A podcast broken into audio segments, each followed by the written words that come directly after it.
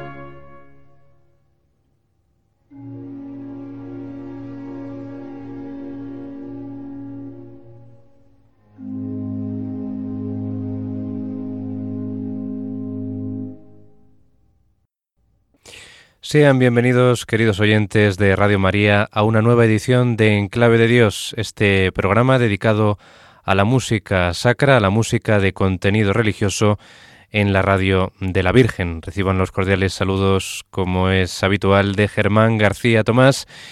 Y hoy les voy a acompañar con la música del compositor barroco alemán Georg Philipp Telemann a los 250 años de su fallecimiento en 1767.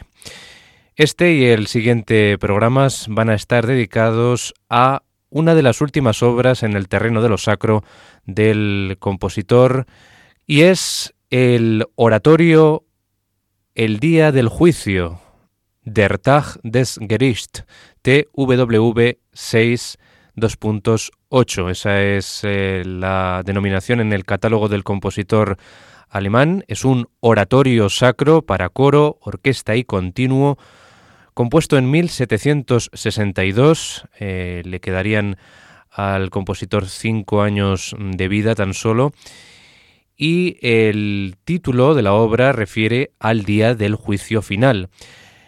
El poema que utiliza Telemann en esta obra es debido a Christian Wilhelm Allers, que era uno de los alumnos del músico alemán, y lo estructuró en cuatro eh, reflexiones o cuatro contemplaciones, que hemos escuchado para empezar esta obertura, esta introducción orquestal como era habitual en la época eh, en el terreno del oratorio, eh, comenzar con una introducción más lenta y luego más animada. Es una obertura al estilo francés como la de los oratorios tan eh, famosos de, de Händel, con el Mesías a la cabeza, que también utilizó este modelo de obertura para dar inicio a sus oratorios.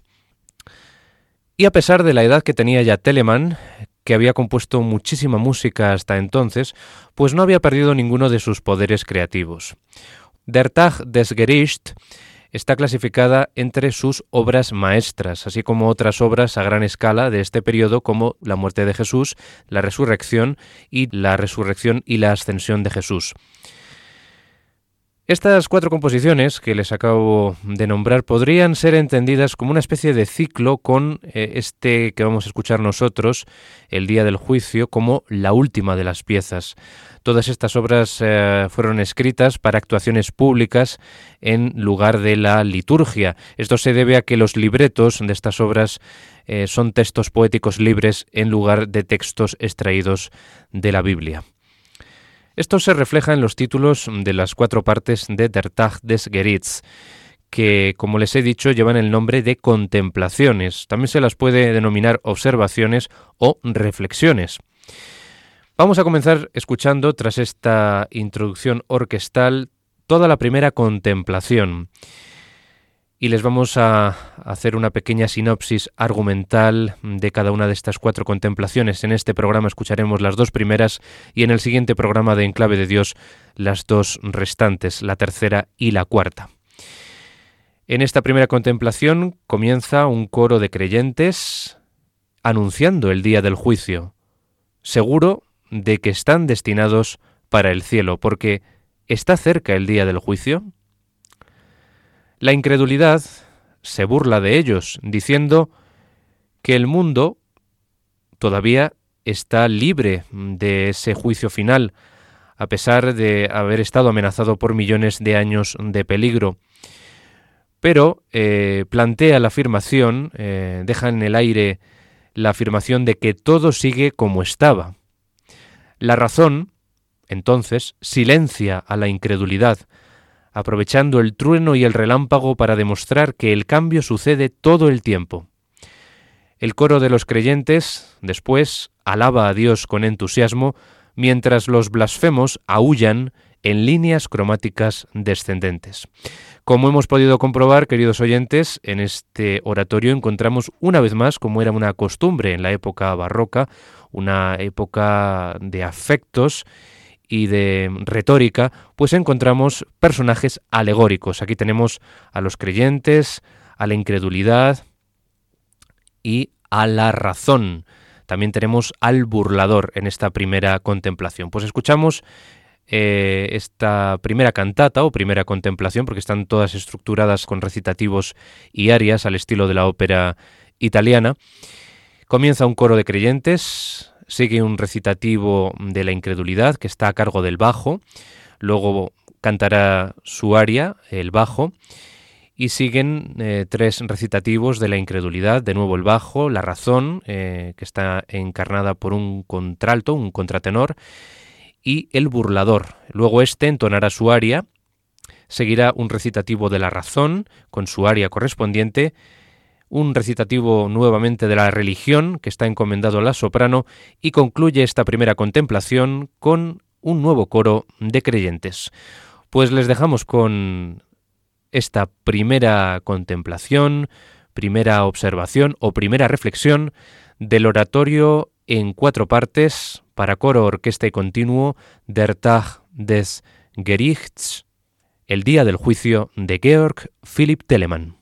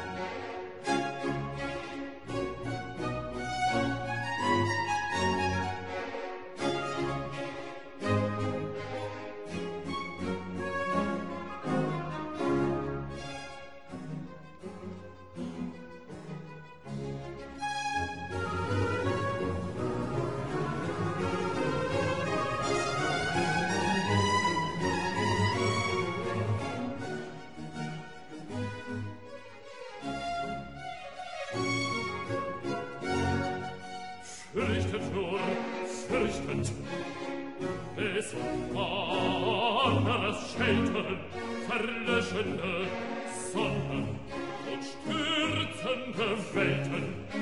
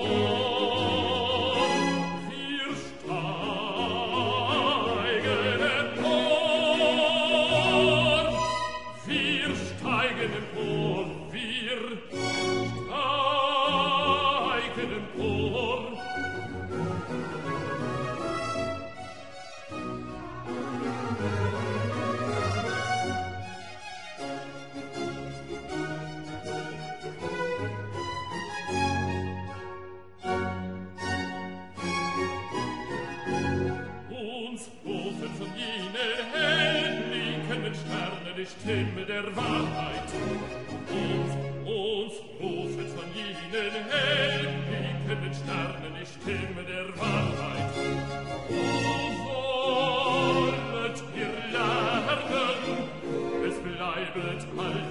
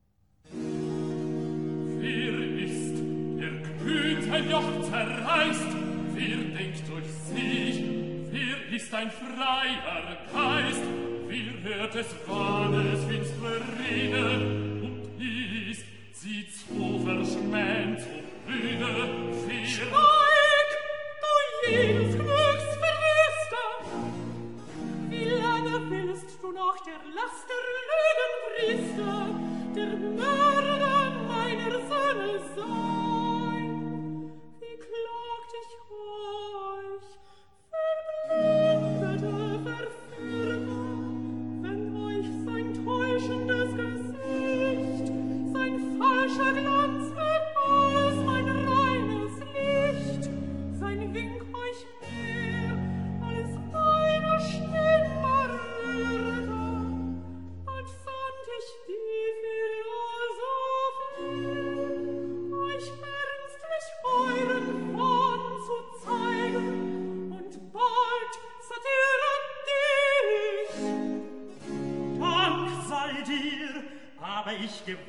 Tarentiner, nie das Herz der rasenden Verächter. Ich spottete, sie wurden zum Gelächter.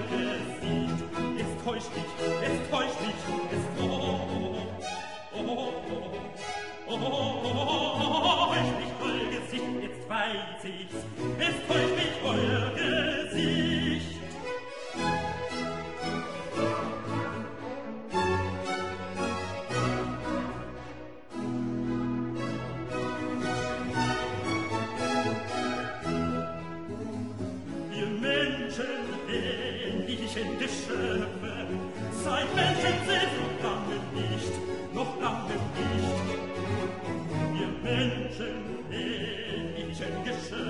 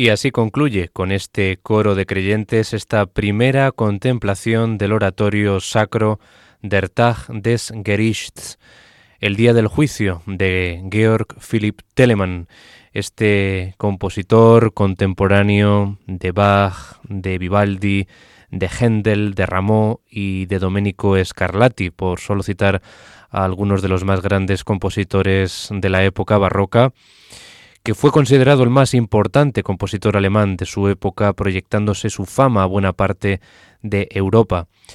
Tras su muerte, ocurrida cuando Haydn tenía 35 años y el niño Mozart ya componía, todavía fue recordado durante algún tiempo como uno de los grandes, y sus obras, oratorios y música religiosa especialmente, se interpretaron más o menos retocadas por su nieto Georg Michael en Riga y por su ahijado y sucesor, el hijo de Bach, Carl Philipp Emanuel Bach, en Hamburgo. Y no escaseaban los músicos que en Alemania y fuera de ella compraban y guardaban cuidadosamente las reediciones de sus obras instrumentales. Pero desgraciadamente, como les había ocurrido a casi todos sus coetáneos, Telemann cayó en el olvido apenas el cambio de siglo anunció una nueva época. Telemann falleció el 25 de junio de 1767, siendo enterrado en el cementerio de San Juan, la iglesia para la que trabajó durante casi medio siglo. La prensa hamburguesa elogió unánimemente la figura del maestro excepcional de la composición que mantuvo hasta el final la estima que le granjearon sus méritos. Su nieto y único descendiente musical, ya lo hemos dicho, Georg Michael, de 19 años, cubrió momentáneamente la vacante hasta que el 3 de noviembre el Consejo Municipal designó como sucesor a su ahijado Carl Philipp Emanuel Bach. Vamos a adentrarnos ya en la segunda contemplación, en este primer programa dedicado a este oratorio, uno de los últimos compuestos por el maestro Telemann el día del juicio, y en esta segunda contemplación, tras haber escuchado en esta primera eh, la forma en la que Telemann retrata a la incredulidad y a el burlón que se burla efectivamente de ese día del juicio final, donde se reconoce estilísticamente al compositor de ópera que durante muchos años estuvo al mando del cargo de la Oper am Ganze Markt, pues eh, escuchando estas eh, formas de describir a estos personajes alegóricos, pues uno se sorprende por esos ingeniosos eh, recursos, esas figuras musicales, el uso de instrumentos, por ejemplo, de la trompetería y de la armonía tan inventiva de que hace gala aquí Telemann en estos recursos musicales eh, pues tan heredados ¿no? de, del mundo de la, de la ópera que son aplicados una vez más al terreno de lo sacro. Pues en esta segunda contemplación la tierra es lanzada al caos, las tormentas llegan en el coro es rauscht, la devoción describe los signos de la devastación, cómo las llamas destruyen la tierra, las estrellas desaparecen y la luna abandona su curso. El estado de ánimo cambia drásticamente a medida que el relámpago consume la tierra y las llamas feroces crepitan en un tono casi cómico, lo que ilustra que los devotos son impermeables a un mal resultado, a un mal y pésimo desenlace. La fe gana en el arioso conclusivo Ich aber schwinge, en el cual un coro angelical se regocija en las cuerdas altas y un final parecido a un coral. Pues pasamos a escuchar esta segunda contemplación, que es más breve en duración, de este oratorio, el día del juicio de Telemann, que se compone de un coro, ya lo hemos dicho, mm, en el que eh, pues se está describiendo el caos con esas tormentas, con esos signos de la devastación, con las llamas eh, crepitando. Luego hay un acompañato, eh, un recitativo acompañado de la devoción, que es el bajo, eh, aquí, que canta luego su aria, un nuevo recitativo a cargo de la fe, para luego concluir con un arioso eh, a cargo de la soprano. Son eh, dos modalidades diferentes a la hora de tratar este personaje alegórico. Por un lado, la fe en ese recitativo y de nuevo la fe en un arioso, con características de el aria clásica a medio camino entre un recitativo y un aria, ese arioso final con el que concluye esta segunda reflexión del oratorio El día del juicio de Telemann.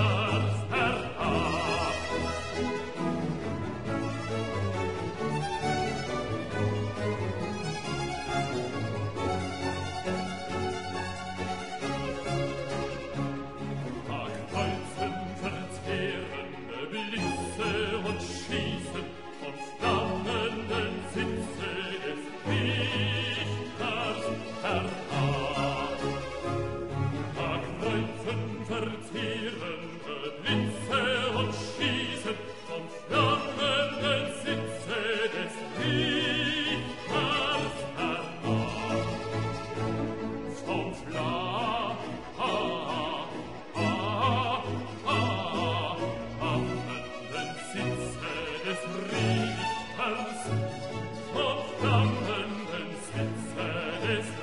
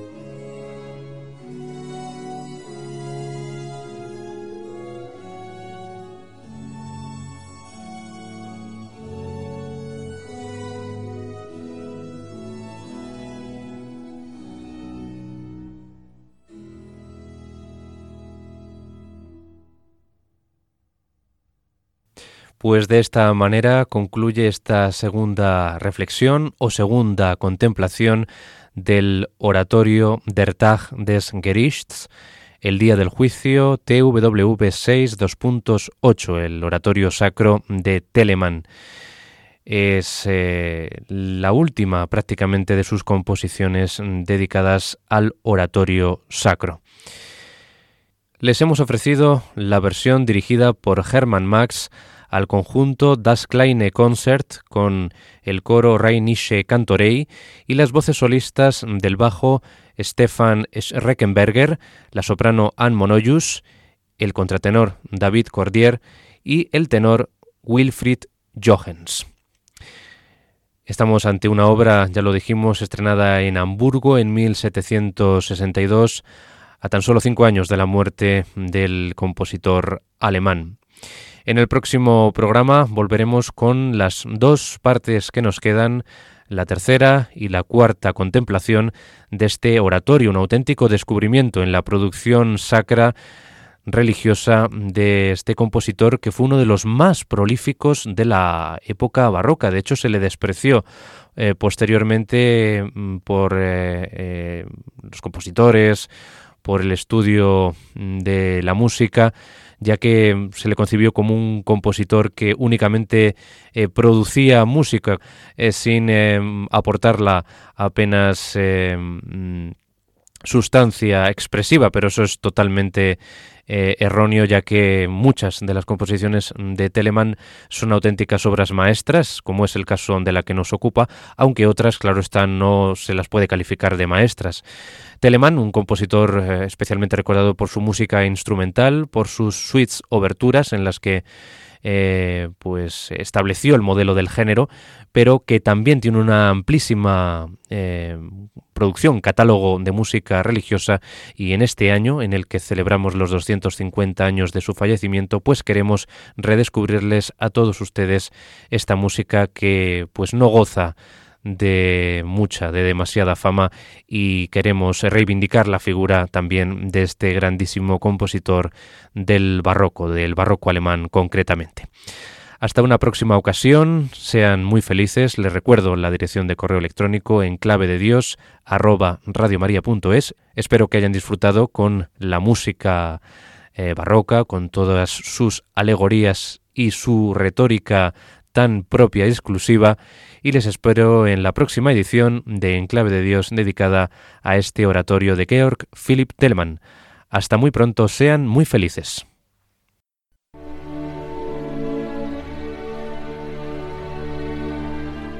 Y así termina En Clave de Dios con Germán García Tomás.